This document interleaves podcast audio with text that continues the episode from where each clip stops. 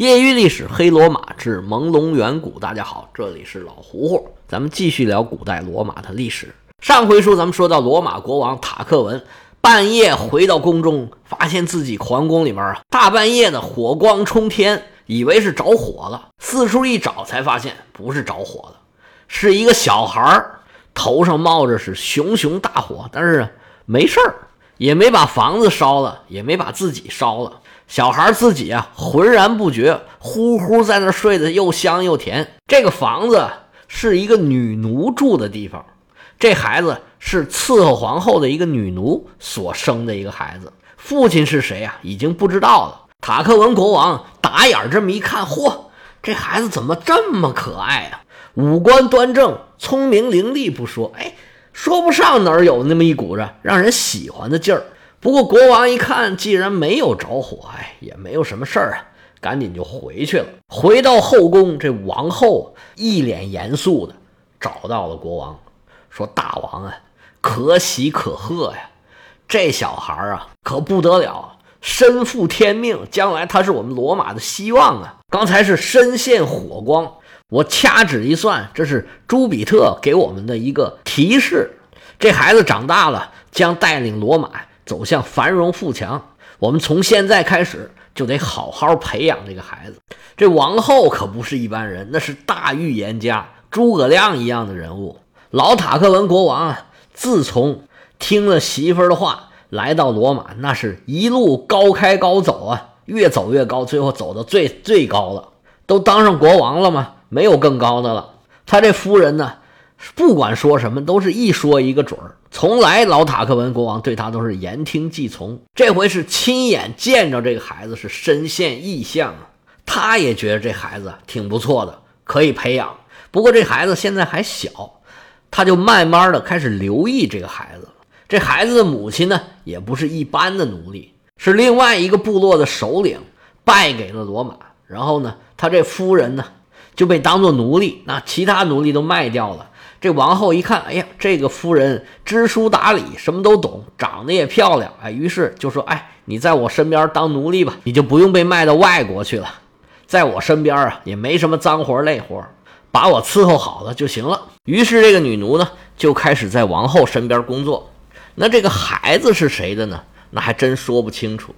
因为奴隶啊，在罗马，它只是一个物件，它并不被当作人来看待。奴隶对于主人的要求没有权利拒绝，什么要求都没有权利拒绝，包括性的要求。主人要求和奴隶发生关系，或者要求奴隶和他指定的人或者不是人发生关系，这个奴隶都没有任何的权利进行拒绝，不管是男的还是女的。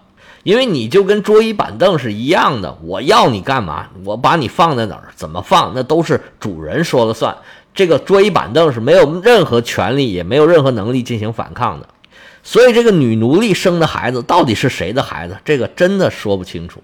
而且，这奴隶啊他毕竟还是人，他不是桌椅板凳，他到底和谁发生关系，其实你也不一定能管得着。除了你的要求，他还有自愿，不是吗？而且呢？这些地位比较高的人身边的奴隶啊，也都是比较文明的。主人对待他们呢，也不是说成天非打即骂的。而且地位越高，水平越高，他技能越高的人呢，他将来被释放的可能性也会更大一点。很多奴隶呢，他是甘于自己这个奴隶身份的。应该说，大部分奴隶都是这样的。咱们以前说过，这个罗马人，别说罗马人吧，那个时候的所有人。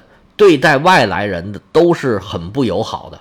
一个如奴隶如果跑掉了，它面临的是一个更加冷酷、更加可怕的世界。它还不如好好在主人家里面待着，好好干活，跟主人搞好关系，说不定哪天主人还把它给释放了呢。就算日子过得不好，也总比成天受到这个生命安全的威胁，这个要来的强多了。所以，这个奴隶并不是成天都想着，哎呀，我怎么跑啊，怎么反抗主人，并不是这样的。他可能想的更多的是，我怎么把活干好，主人他不批评我，或者说我这活干得够好了，什么时候主人能放了我，而不是说成天想着造反。王后身边这位女奴啊，有一天据说正在做饭的时候，正在灶台边啊跑来跑去，忙东忙西呢，忽然从炉灶里啊。窜出一堆火，哎，形成了一种那个大钉钉的那种形状，噌一下就插到他身体里面去了。他自己也不知道，但是旁边的人可看得真真的，都吓坏了。不过当时似乎也没有什么反应，这事儿啊就过去了。不过没多久，这个女奴呢就开始怀有身孕，后来就生下了这个孩子。这孩子呢起名叫塞尔维乌斯·图利乌斯，大家记住塞尔维乌斯这个名字。书中暗表，他就是下一位国王，接替了老塔克文的位置。现在这小孩还小呢，不过已经引起了国王和王后的关注。随着孩子一天天的长大，越长越出息了。老塔克文决定啊，收孩子为养子，给他提供最好的环境，提供最好的教育。尤其是王后，人家前知五百年，后知五百载，这都算出来了，那肯定是知道将来这孩子有出息啊，更是对这孩子悉心培养。等他长大之后啊，就准备把女儿许配给他，这样亲上加亲。眼瞅着就是要继位的意思了。罗马有一个传统，就是认干儿子。说句文言呢，这就叫继子继承制，或者叫养子继承制，就是经过一个既定的程序，一个人领养一个儿子，在自己死后把自己的财产传给这个儿子。而这个逻辑呢，如果推到最高统治者身上，他就是把自己的统治权传给这个儿子。这种最高统治者把统治权传给。这个养子的这种制度呢，在共和时期是没有意义的，因为他没有最高统治者，执政官就干一年就得下台了。那后来凯撒就把自己的位置算是传给了吴大维吧。那在帝国时期，这种例子可就多了。这种事情啊，真的让金罗狂喜啊！我在这套书里似乎是第一次用“金罗”这个词儿，就跟精美今日一样啊，是精神罗马人的意思，就是觉得罗马各方面都特别好。特别向往罗马，他们就觉得罗马这些统治者道德高尚，为了国家着想，不把自己的位置传给自己的儿子，而是传给一个能让国家更好发展、能带领国家走得更远这么一个人。继而就说罗马是如何如何的优越啊，制度如何如何的好，说这种制度啊如何如何奠定了罗马的千年基业，说创建罗马的这创始人呢。是如何如何的啊，高瞻远瞩，而且呢，拿这个制度跟中国上古的那个禅让制度相比，说如何如何有这个上古遗风，能说出这样的话来啊，这说明这人对历史的了解呀，最起码是不透彻，只知其一，他不知其二。我们之前曾经说过，罗马是一个自下而上建立起来的国家，权力结构是磨合而成，国王的产生呢是博弈的结果，所以对国王呢。也有诸多的制约，西方的王权有限，这个历来都是这样，这是一个传统。那时间长了呢，它又形成了文化，并不是说他们有多高尚、有多好。而且很多国王啊，都尝试着进行世袭，但是种种原因导致他们这世袭啊，始终也没有成功。就算有人世袭成功了，那他也就是一代两代。罗马皇帝真的是富不过三代，没有达到第三代的。我们正讲这个塞尔维乌斯呢，剧透一下，他后来呢确实是继承了老塔克文的王位，但是这个时候的历史啊都是传说，这个到底是怎么继承的，或者是不是真的是继承的，也没有确切的根据，所以这个呀不能算数。那后世的罗马皇帝之所以不能细时传世袭传下去，而有大部分采取了这种所谓的继子继承或者叫做养子继承，主要有两个原因。第一个原因，罗马人对于继承的这个血统的要求呢，他必须是要嫡子，是由夫人生的这个儿子，跟中国皇帝这种后宫佳丽三千，只要有人生了，全部都算龙种，全部都算王子，这不一样。如果是私生子，这个是一丁点权利都没有的。那这么一来，他继承人的选择范围就小了很多了。那个时候科学技术又不发达，出生的时候这孩子跟母亲都危险性是很大的。而作为罗马皇帝，后面帝国时期啊，罗马皇帝一个非常主要的职责就是带兵打仗，他又不可能把夫人长期的带在自己身边，夫妻两个是聚少离多。那生儿子的可能性又少了很多，就算是生了，那如果生的是女儿，也没有办法继承自己的这个位置。而作为罗马皇帝的儿子，他同样也有带兵打仗的职责。那战场上刀枪可不长眼睛，哪一下给你弄上了，这就够呛。所以，罗马的最高统治者选一个自己的亲信，让他来继承自己的最高统治地位，这可以说呀是不得已而为之。罗马帝国的皇帝选择不是自己的儿子作为继承人的，除了一个人之外，他都没有儿子。他要不就是没孩子，要不就是只有女儿，他才会选择一个养子继承。其实包括凯撒，凯撒有一个嫡生的女儿，他后来嫁给了他当时的盟友，后面的对手庞培。实际上，庞培啊比凯撒还要再大几岁，这岳父比女婿还要小几岁。不过这种情况在当时是非常常见的，因为婚姻只是一个政治手段嘛，他并不是很在乎谁大谁小。真正实现了这个年龄不是距离。后来据说凯撒和克罗帕特拉，就是那个著名的埃及艳后，生了一个儿子，据说是凯撒的儿子，叫凯撒里昂，起名叫凯撒里昂，就是小凯撒的意思。但是呢，因为他不是嫡子，所以就没有获得任何的地位。后来凯撒的真正继承人就是奥古斯都上台之后，就把这个小凯撒呀咔嚓了。这个也可以理解吧。为了政治稳定，为了稳定自己的政权，巩固自己的统治，不要让人借着凯撒的血统呢来生事，所以说把他的可能性给扼杀在摇篮里面，这可是正常的，政治家都这么狠。你从这儿就可以看得出来，这个嫡子和非嫡子是截然不同的待遇。那有人就说啊，罗马是不太重视血统，所以才会有这个养子继承制。No no no no，正好相反。我们以前曾经特别强调说了一个罗马人的特点，就是他们特别在意这个血统。他们不光重视父系血统，而特别重视呢母系血统。这不是不重视血统，这是更重视血统。那么实在没有自己亲生嫡子的这种状况下，那只能退而求其次，我去找一个贵族出身的人。因为罗马的贵族、平民和奴隶是截然分开的。他们之所以如此重视母系血统，其实跟他们的奴隶制度是有非常大的关系的。因为咱以前说过啊，这个女奴是物件儿，他根本就没有人权，他是不能拒绝主人的任何要求的。当然，这个也包括性要求。那女奴隶生了主人的孩子，不是非常正常吗？但是这个孩子还是奴隶，跟其他的奴隶没有什么区别。不过也有奴隶生的孩子，后来混的是风生水起。不过那就很难了，而且也是极少数吧。其中就包括咱们准备要说的这个塞尔维乌斯·图利乌斯。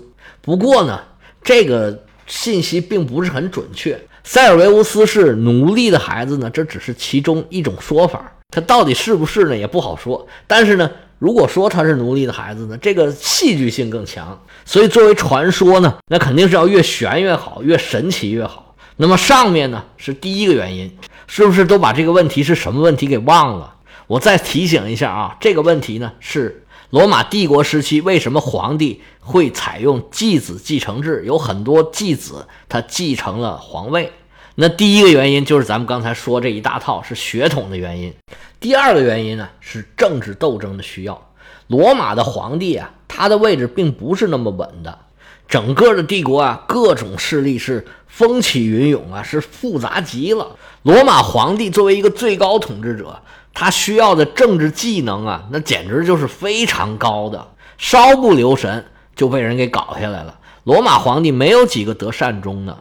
整个罗马一千二百年时间，从公元前七百五十三年到四百七十六年，罗马帝国灭亡，西罗马帝国灭亡，一千两百年时间里面啊。真正不打仗、和平的时间很少很少，不是对外战争就是内战，内战更加凶残、更加残酷。这我为什么老是说黑罗马呢？真的是黑呀！如果一个皇帝他觉得自己的孩子或者年纪太小，或者能力不够，他觉得不能把权力放在他手里面，放在他手里面呢，他把握不好这个权力，没准还要害了自己。所以说，他就要选择一个呢有适当能力的这么一个继承人。这是这种养子继承制或者叫继子继承制的比较广泛实行真正的原因。罗马社会增进两个家族或者两个人之间更密切的关系，除了认干儿子之外，还有一个更普遍、更常用的方法，那就是联姻。这个别说在罗马了，全世界哪儿都是一样的。联姻就是一个最直接、最方便也最牢固的，或者说呢，联姻的人他认为最牢固的绑定双方利益的方法。我们中国也是这样，中原王朝比较弱的时候啊，往往通过联姻跟游牧民族会建立起来比较好的关系，而且这联姻呢，往往不是白联的，还要带很多东西去。表面上看起来啊是嫁妆。其实就是向游牧民族提供一些他们想要的东西，说难听点就是行贿，说服了服了，好了好了，你别再来打我了，我给你钱给你人还不行吗？而且呢，如果日后生了孩子，双方呢有亲戚关系了，这个话都好说一点。